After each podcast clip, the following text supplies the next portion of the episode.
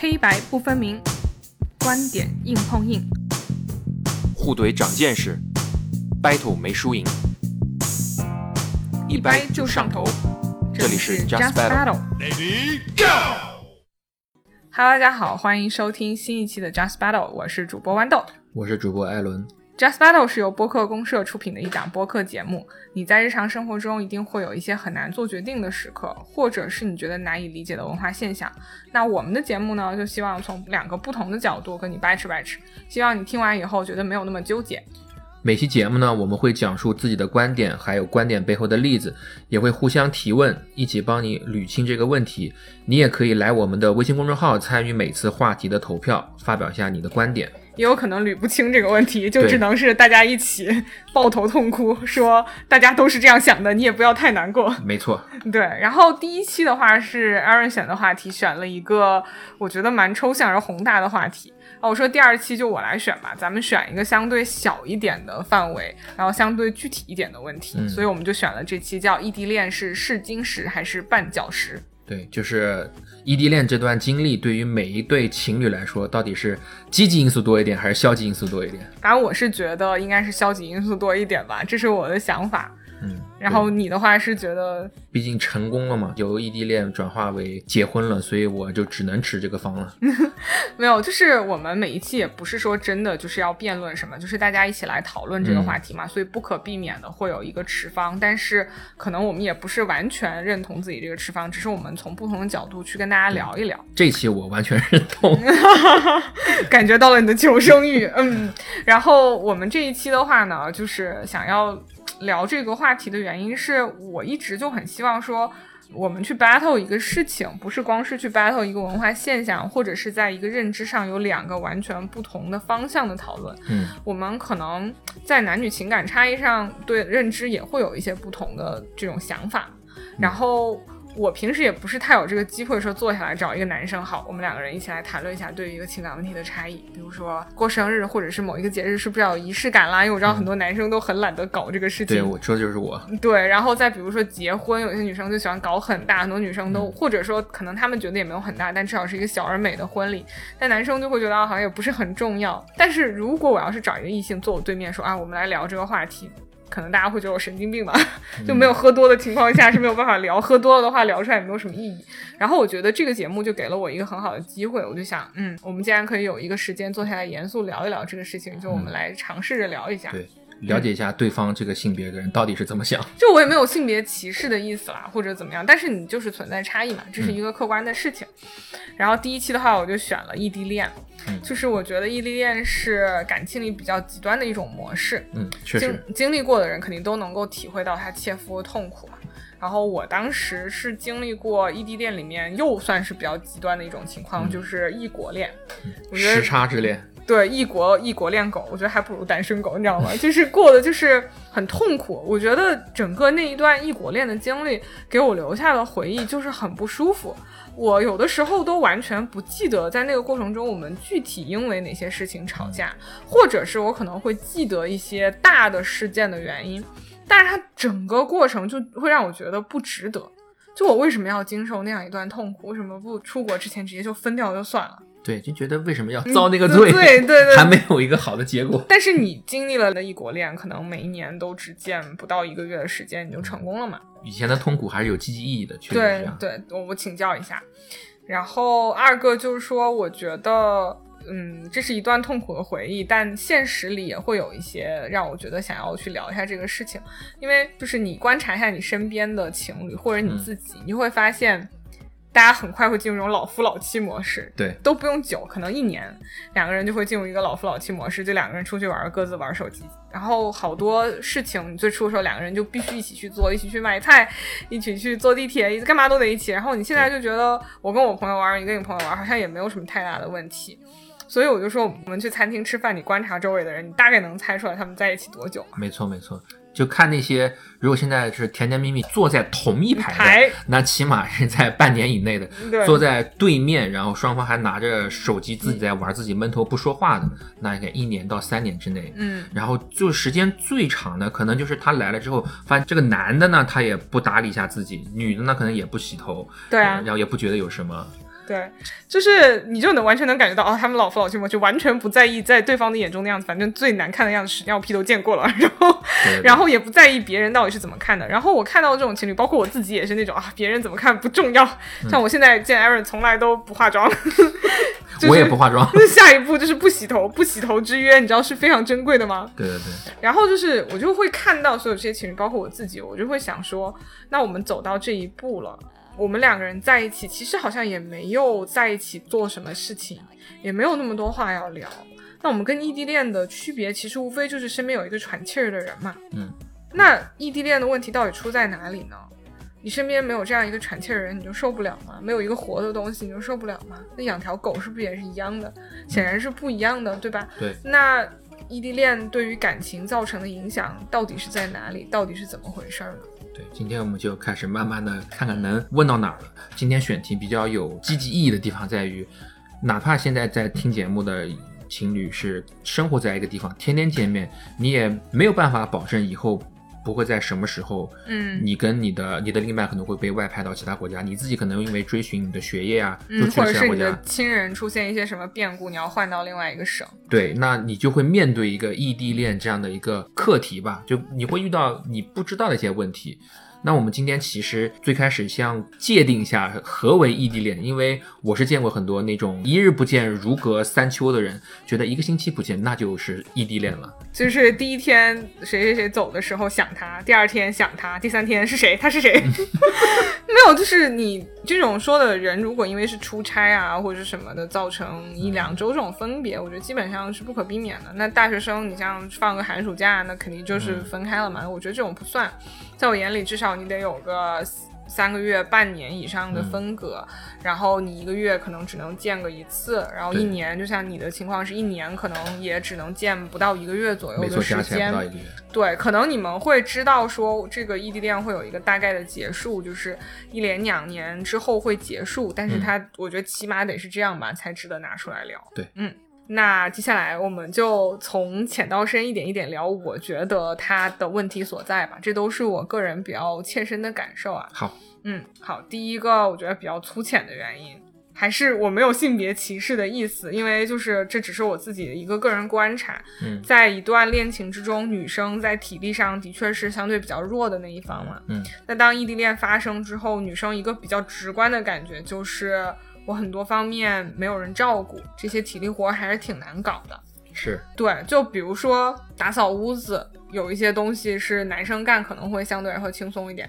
然后再比如说买菜，哇，这个真的太容易产生无助感了。嗯，就是你一个人跑去超市拎两大兜子菜回来，你都你看见你自己喜欢的饮料啊什么，你都不敢买，因为你知道你拎不回去。对，然后如果这时候赶公交没有赶上，或者是赶上下雨，你走在那个夜里真的特别的伤心。然后你这个时候如果再看见别的情侣一起出来买菜，哇，简直放火烧了他们。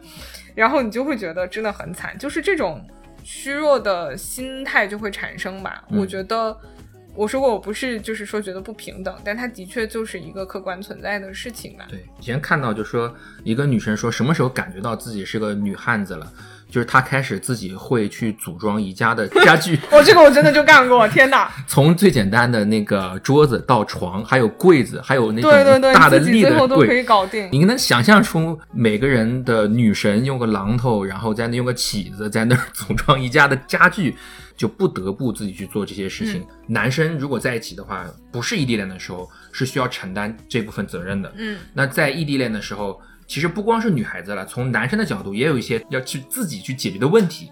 那这个时候，我会觉得异地恋对于双方比较好的地方就是，就比如说有人帮你熨衣服啦之类的，对吧？嗯，对但，是有的男生熨衣服熨的也很好。对，就是说异地恋可以培养，无论是女生的还是男生的，至少是自立吧。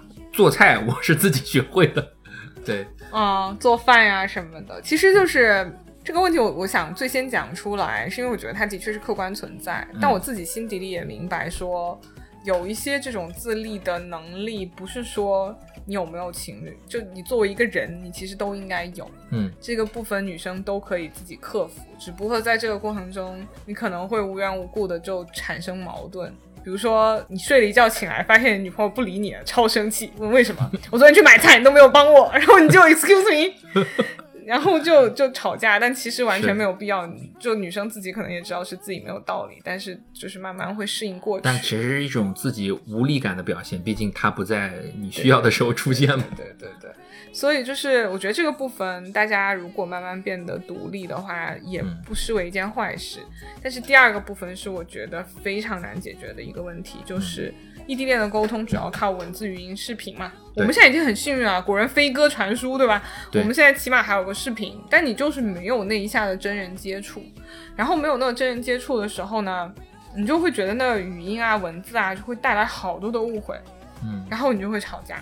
可能你这个事情两个人平时真的在一块儿的话就不吵了，或者是两个人在一块儿的话抱一抱就过去了，你就也觉得算了。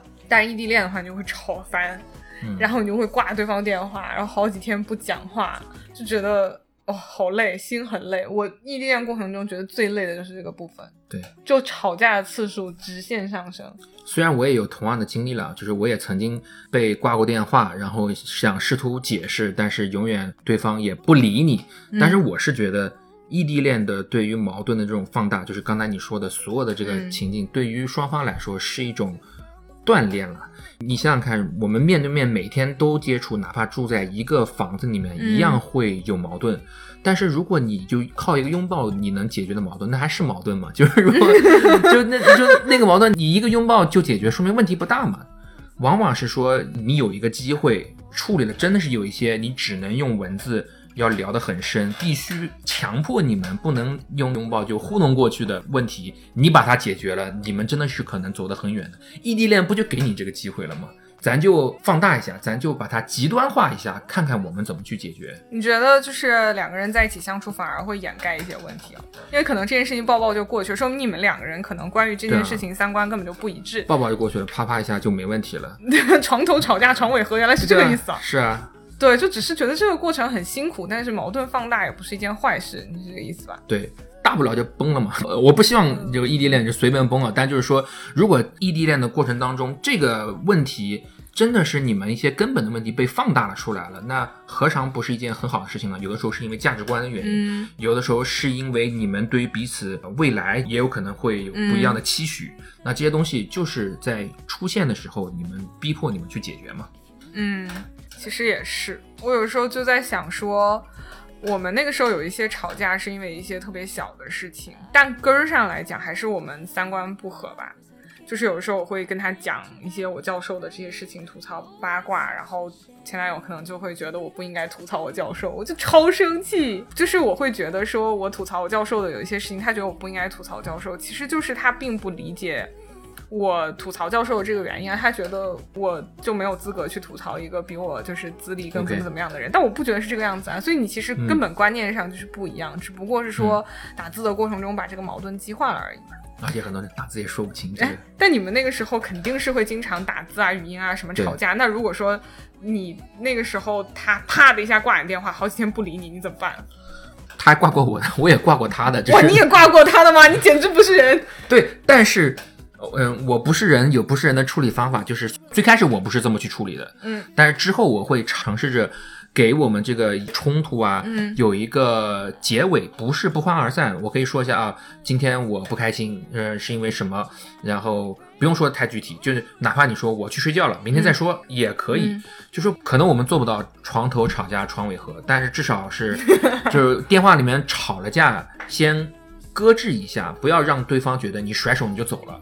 嗯，这个是我现在想到比较好的一种解决方法。然后过了几天之后，说一些有的没的话，比如说我就会说，今天吃了一个啊小可爱的小面包，你看这个小熊可不可爱？对啊，然后就把我的照片发过去，然后 就然后就彻底分手。你怎么胖成这个样子？对，就类似于这样，你去过了几天，大概气消了之后，说些有的没的。但是我觉得回到刚才的问题上面，异地恋里面如果出现了问题，因为你没有办法往后退了嘛，你也不能靠拥抱，你也不能靠其他的方式去抚平，那你就真的要去跟他去沟通这些问题。至于什么问题呢？我觉得接下来可能还会再往深的去聊一些问题了。嗯，我是会觉得说吵架呀什么的是一方面吧，但是我觉得如果说你过了头三个月你能熬过这头三个月，说嗯觉得好像没有一个人帮你干体力活儿，你变得越来越能干。对，肌肉起来了。对对对，然后你如果是能够解决两个人在沟通上的问题，说我们两个人都相信说好，我们每天问个早晚安，那也不用每天都打电话，打得多吵得多，我们是就可能沟通，呃，或者是多次少话，就是多沟通几次，少说几句话，或者是说少少对少少少次多话，就是对，就是对，就就跟减肥一样，就是少次多话，就是我们可能少说几次，但每次多说一点。我觉得这些吵架都会减少嘛。然后你刚才说的那个每一段吵架有个结尾，其实在真实生活中也适用。就是你就算两个人在一起，你也不要甩门就走，好几天不出现，你也最好就是做个结尾嘛。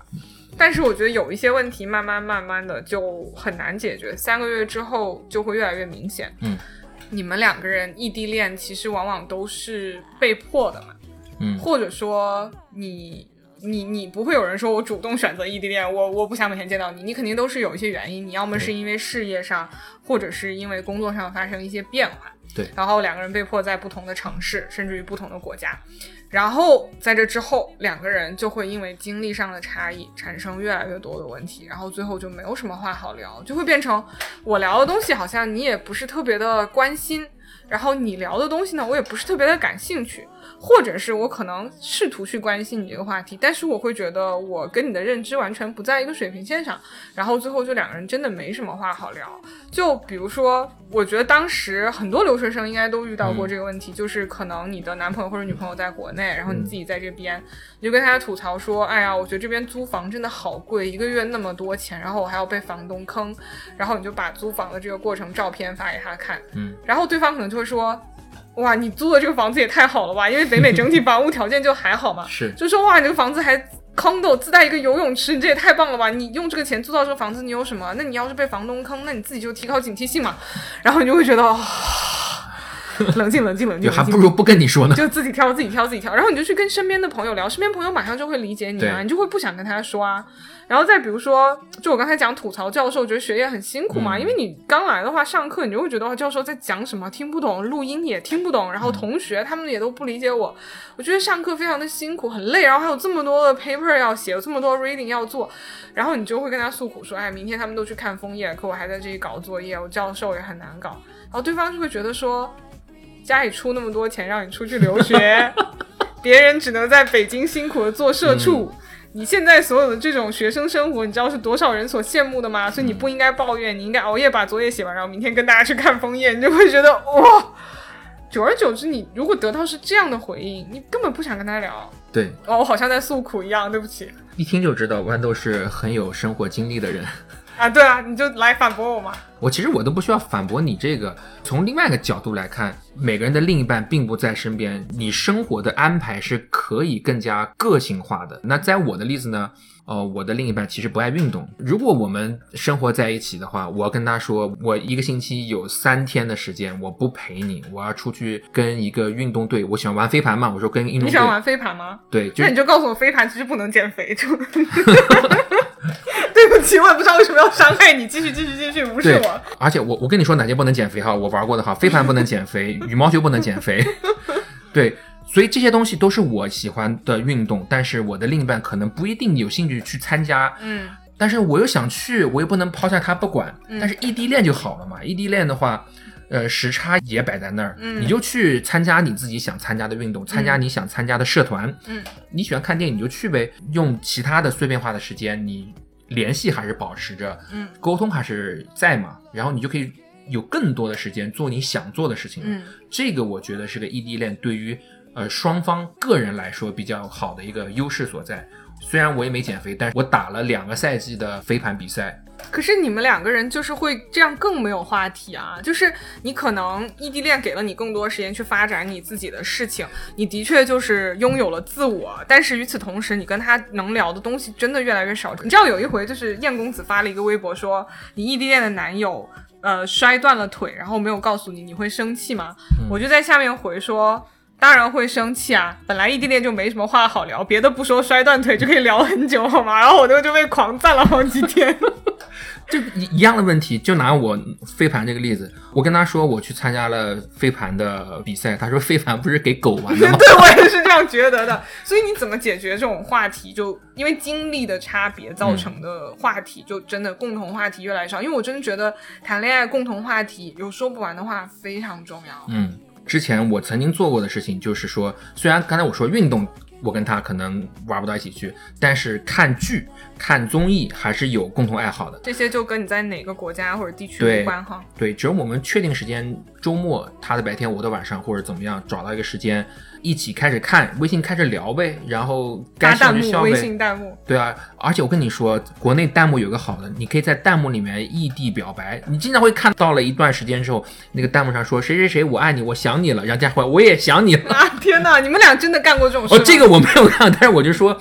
弹幕看剧是能做到这个程度，但你们有过那种，就是比如说约一个北京时间早上九点，然后北美时间晚上早上九九点，然后两个人就是一起打开一个综艺或电影一起看吗？有过，有过。天呐，好粉红啊！没有有效吗？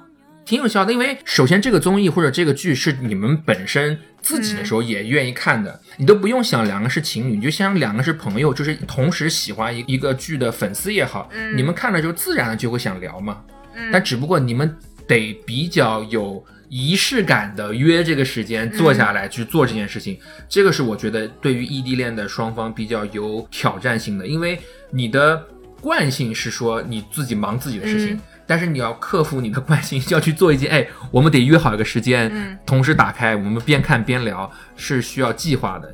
这个倒是没有很难了，我觉得就是你刚才讲的那句话很重要。有计划的一起去完成一些你们共同喜欢的事情，前提是有了。对对对，就是这个还挺重要的。我觉得你们一定是有很多你们自己，包括你现在也很喜欢看美剧啊什么的，你们现在也经常在一起刷剧，就你们俩都很喜欢。我觉得这个事情是蛮重要的。那不管你们在哪里的话，嗯，看剧啊、看电影啊，都会成为你们俩共同话题。好羡慕。就听起来好粉红啊，不太能接受你这个人设。但是你刚刚就讲说看剧啊什么的，你约了在一起，你会觉得两个人就好像在一起，但你还是会希望有一个人就是可以坐在自己身边呐，你就可以抱抱啊，可以把头放在他膝盖上一起看啊，然后不开心可以把脚放在他肚子上乘凉，或者是暖脚，就是你还是会希望有一个人在一起嘛，就你还是希望有身体的接触啊，所以就这些的啪啪呀什么的，这就很难解决。哎，听到个 跟其他不在同一类 亚洲女司机开车。对，就真的嘛？到底就是怎么办呀？对啊，这个东西我觉得就是避不开的问题。其实原来有句话说特别好，说了说异地恋这个事可好呢，你要是处理的很得当，四个人都快乐。意思就是说，你不要说我懂我懂。对，四个人都很快乐。如果处理的好的话，八个人都很快乐。对，大家自己去去品嘛，去品嘛。我是觉得哈。这个话题咱们今天是没有办法去避免的，一定要谈到这儿的。嗯，因为其实异异地恋对于自己的这个感情的是积极影响还是负面影响是不知道，但是对身体真的是很伤的。干嘛一个人在家里练传统手艺练的太过了？这也是男女有别，就我不是性别歧视啊，但我觉得男的有的时候是想法很多。所以你刚才说的是什么？所以你知道，就是中学的时候，我们班男生电脑就中病毒，女生的电脑就都没事。女生整体对这个部分的要求其实不是特别的多，尤其是你知道，就是你其实讲这个事情也会讲女生对前面的部分要求比较多，对后面就觉得都是完成就好了。其实有的时候她就是想要一个依靠吧，嗯，如果这种足够的安全感存在的话，这个部分其实对女生来讲确实没有那么重要。那咱们不谈虚的，聊点这个话题可以解决之道呗。啊，真的吗？你来讲好了，我在这方面没有什么经验。我想这也是我分开的最主要原因之一吧。因为刚才当豌豆说这女生其实对这方面要求不是很多的时候，我在想，你能代表所有女生吗？其实那我也可能代表不了所有男生。但是我就说，遇到这种异地恋的时候，就不得不面对这样的问题。至少你有一些选择是可以帮你去缓解这方面的需求，特别是男孩子嘛。那哎呀，说起来有点脸红，但是这个我朋友的故事哈。好的好的，你有一个朋友，我们都有朋友。我有异地恋的朋友，就会通过电话完成。哦，那个现在很流行，就靠想象嘛。嗯，就所有靠想象，靠声音。技术发展了，还可以配合 VR 之类的。嗯，所以声音好听的人是占优势的，对，想象力丰富的人更是占优势。嗯。然后这是异地恋嘛，那其实会有一些灰色地带，就会聊到这个对方是不是会有在当地，就是我们刚才说的四个人都很开心嘛？我觉得这个话题就完全因人而异了，因为我觉得我们现在其实。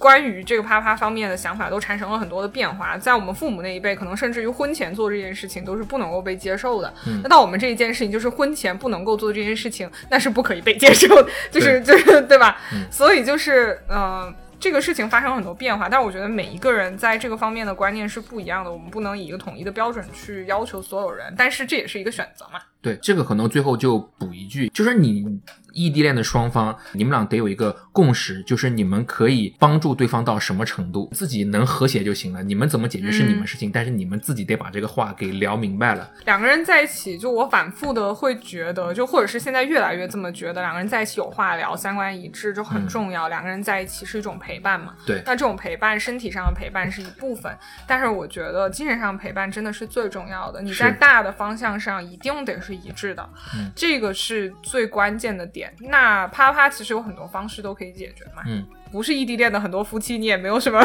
没有什么这方面的生活嘛，睡在我上铺的兄弟，对，为兄弟两肋插刀。刀，对吧？这斯文的梗。然后我是觉得，就是我刚才反复讲的，在你这种陪伴的过程中，嗯两个人三观一致，在大的事情上方向是一致的，这个是特别特别重要，这个你才能够长久的走下去。但是在这个过程中，异地恋很容易出现的一个问题就是，人的观念不是一成不变的。对，人的观念是不停的在变化，尤其是你的生长环境，你周围的人，你的父母都会对你产生很多很多的影响。而很多人分开的时候，他可能都是在相对年轻一点的时候，嗯那这个时候你的生活状态会发生很多的变化。那像很多留学生，很多都经历过的情况就是，可能我出国之前我没有想过要留在国外，但是我出国之后我就想留在国外了。对哪怕说你在不同的城市，你只是说我回到小城调派到那边去工作一段时间，比如去成都，后来我发现成都东西太好吃，我不想走了。就是你对未来的规划就是会产生变化的。然后在这个过程中，如果说你们一开始就选择了要异地恋，因为你们虽然是被迫，因为工作或者事业被到另外一个城市去，但是你其实还是有的选择的。如果你肯壮士断腕，割掉你学习的那个部分或者工作要的部分，你还是可以跟你的对象待在一个城市，对吧？那就说明你还是把你对未来的发展放在了这一段爱情之上。嗯，那么在你们两个人未来的规划产生变化的时候，这个时候就很容易完蛋，双方意见不一致，就很容易分道扬镳。我觉得我当时那一段没有处理好，前面说没有人帮我买菜啊，两个人经常吵架啊，共同话题越来越少啊，我们还是扛过了一段时间。但是最后导致我们两个人分道扬镳，就是我们那时候的计划是，要么是我留在北美，嗯，要么是我回国，但是我还没有想好。我觉得我可能回国占百分之三十，留在北美的话占百分之七十。嗯嗯，然后伴随我越来越适应北美的生活，我这个可能百分之七十就变成百分之九十，我回国只有百分之十。但是我为了你的话，我愿意回国去。嗯然后他最初的时候，我们出国的时候想好的是说，我们只是分开大概可能一年到一年半左右的时间，然后我们就一起就是在北美生活，因为北美这边有很多符合他的专业的一些特别好的一些学校嘛，嗯他学的是一个偏时尚类的行业，这边就你也知道有很多其实比国内的设计理念要先锋很多，我觉得这对我们两个人都好嘛。但是他后来决定要去欧洲，我当时真的就崩溃了，我就觉得你的未来里根本没有我。对，这这就是我刚刚听你在描述这个异地恋最根本的一些起变化的点，就是对未来的期许嘛。你们对于未来的一个计划，是你个人的计划，还是你们两个人共同的计划？嗯这个其实，在最开始接受异地恋的时候，都是觉得两个人共同的计划、才嗯，会往那个就你都会想有一个终点嘛，没有人会接受没有终点的异地恋，那不有病吗？没错，没错，没错，没错。但是未来有时候不在你的掌控范围内。那在我这边的例子，我是那个在国外的，嗯那我的另一半在国内，嗯那当时面临的条件就是说，要么我回国去工作，嗯要么他来到加拿大找工作。你们最初在你出国之前定好的方向是什么？最初定好的方向其实和最后的差别不大，这也是我我觉得可能是因为这一点，所以才有可能去成功。之前就说我去读书，读完书之后找工作，找工作之后他在国内工作完了之后，看加拿大有没有好的机会。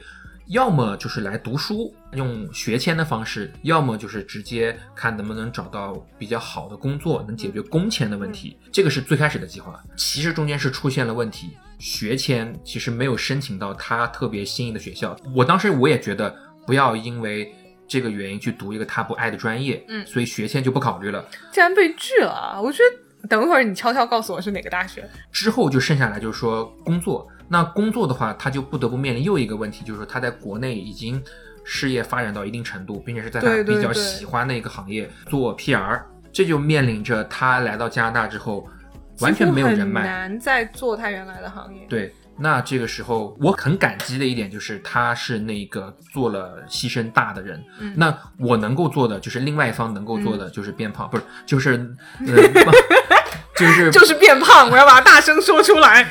就是帮他来到加拿大工作也好，生活也好打下基础，嗯然后让他在加拿大的这个接轨能够比较顺畅。到目前为止来说，还算做的比较好。但是这个东西就回到你刚才说的那一点，未来的方向，哪怕我们两个是在一起的，未来方向就已经不一定是那种一成不变的。在不同的国家之后，你的变数就更大了。啊，超大。所以这时候你们如何去沟通，能够保持你们的既定目标去执行，就很关键了。对我其实见过的一些异地恋最终成功的案例，都是两个人有一个特别明确的目标，说我们最后要一起走向哪里。嗯，你是不是那个会跟我相伴一生的人？他们都会觉得说，我肯定是不会再找到比你更合适相伴一生的人了。那剩下的事情我们一起克服。我们约好两年之后一起在中国相聚，或者是两年之后一起在北美，或者是在欧洲相聚啊，翻了个白眼。然后就是他们两个人都会同时朝这个方向去努力。那如果一起定了是在一个北美这样的国家，那两个人就一起努力的学英语。可能在这边的那个人呢，就更加努力去找到一个更好的工作，提供一个更好的环境。然后在国内那个人呢，就是更努力的去更贴近去了解北美的文化。然后两个人最后就走到一起，就所有我见过异地恋走到一起，几乎都是这样子的，就是他有一个很笃定的目标，并且两个人一起为之努力。觉得异地恋谈到最后其实像一个跨国公司，就是你、哦，两个人在一起做项目是吧？，对，就是你不能太由着性子。嗯。但是我觉得，哎，这种痛苦的话。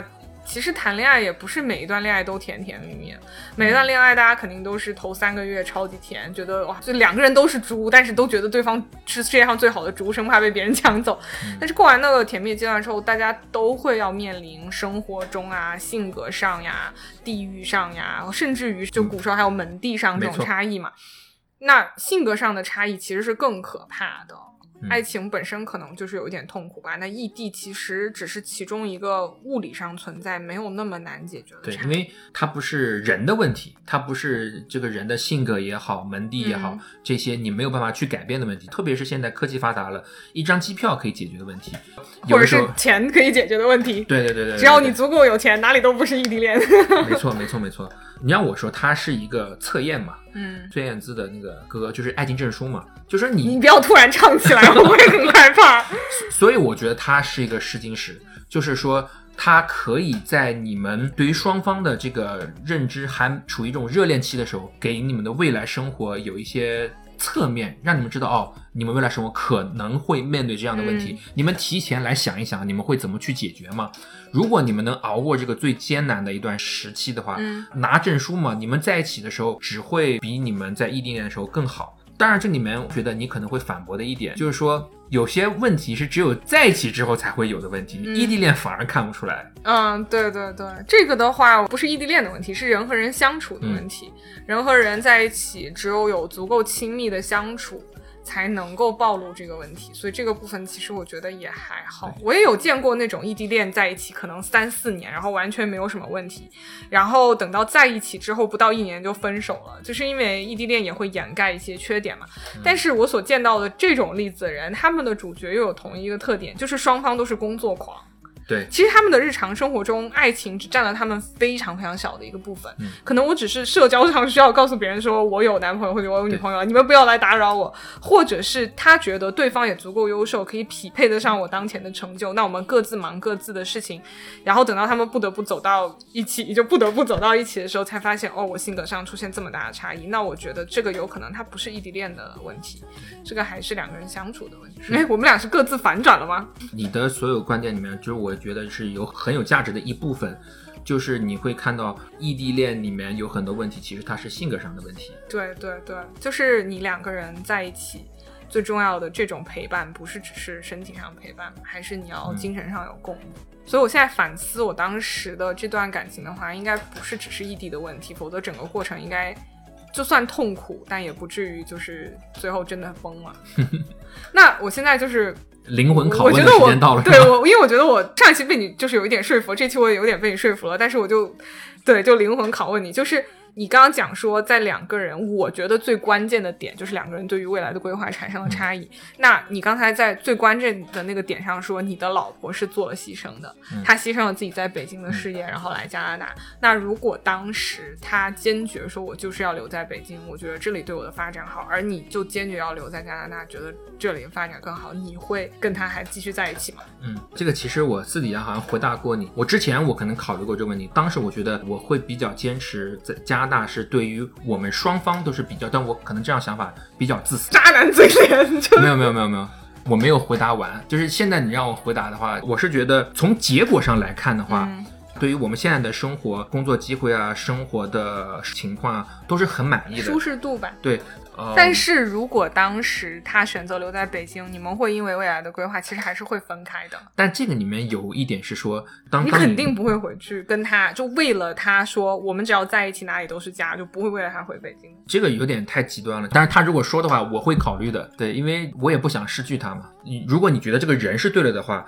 你其实有很多条条框框啊，那些规则都不会那么重要了。巧妙的回答了你这个灵魂拷问，那 巧妙的回答了我这个灵魂拷问。那我的天！你的灵魂拷问我也有问题不，不不，我觉得 没有放过我。我其实帮你讲两句好了，就是如果说你们最后真的因为这种规划而分开，这也未尝不是一件坏事。因为北美和中国的生活方式和理念的确还差蛮多的。那如果说你强烈的认同这边，他强烈的认同北京，即便强行把你们弄到一起，比如你回去了，你可如果说你在北京的事业失败，你一定会怪他，那更惨。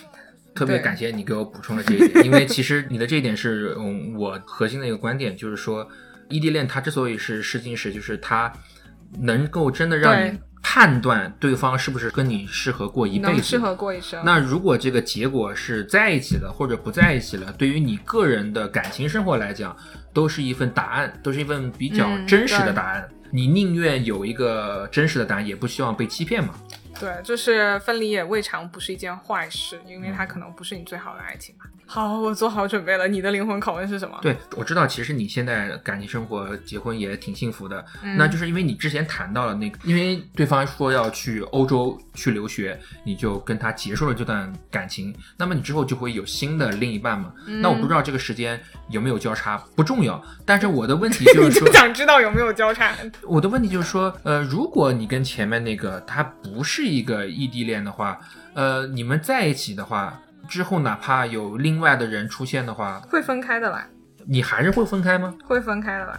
我说过，我在整个这个过程中，是我们对于未来的规划产生了巨大的分歧，就是我们两个人的价值观是完全不一样的。我们俩最初走到一起，都是因为喜欢摄影和喜欢电影吧。嗯。然后你会发现他在这个方面的认知真的是还蛮深的。然后我就是那种很容易被智商这方面的碾压所吸引的人，所以我就觉得。嗯，好的，就是觉得这个男生好棒。然后等你真的在一起之后，你会发现两个人在一起生活不是只有这些虚的东西，还有很多关于未来规划。那我是一个非常务实的人，我们第一期节目其实已经体现出来，我是一个非常务实人，我觉得一定要脚踏实地走向前方。对我一定要脚下踩稳了，我才能往下走下一步。而他是完全不考虑的。我说你要去欧洲，你有没有想过，就是第一学费，嗯，第二那边的学签、工签，你之后要怎么留下来，嗯或者是你要回国，然后。那边的话，你要去欧洲，你要选择的国家可能是你的语言完全不通的地方。即便你选择英语的学习，还是会出现很多的问题。那你有没有想过？他说我没有想过，但是我就是想这样做。他就完全是一个放荡不羁、爱自由的灵魂。然后我们在整个这个过程中，你会又会发现，他会觉得我在北美吃的苦、租房这些根本就不叫苦，这些都是享受的部分。所以他就是一个吉普赛人，我是一个，我是一个金牛座。然后就是无论我们在哪个城市都没有关系，都会分手。而其实异地恋是放大了这种矛盾，然后可能让他更快的结束吧让你认。清一个人。哇，你们渣男说话真的，但是就是会啦，会啦，所以我还是那个核心的点吧。OK OK，对你，你对我回答满意吗？对，异地恋让你认清了一个人，所以知道判断谁是更适合你的那一个啊，嘛。不要说这么早，我们毕竟都还年轻。哎呀，没想到结尾聊到这儿了。没有啊，就是我们这种人，哎呀，不要把话说的太绝对，对吧？严谨一点。但是我觉得今天我们要聊的其实也差不多了。嗯，我觉得节目最后的话，就是我在看异地恋这个话题的时候，总是会看到这一段话，说是韩寒说的，我就念给大家：谈恋爱就应该经历一下异地恋。体会一下欣喜忧愁无从分享，欢笑落泪不能拥抱，隔着屏幕隔着电话联系你直到发疯，学会拒绝诱惑，学会处理一个人的时间，乃至白头偕老，你才会感恩。异地恋不只考验对方的耐心，更是考验了自己的认真，还不错吧？啊，我是这个持风，我都没找到这么好的话，这写的非常好。所以女生就比较感嗯性、比较细腻吧。嗯，好的。不知道我们今天这一期聊完，你有没有就是想谈一场异地恋的，对我，你可以给我考虑一下，我打字贼溜，不满意可以退款。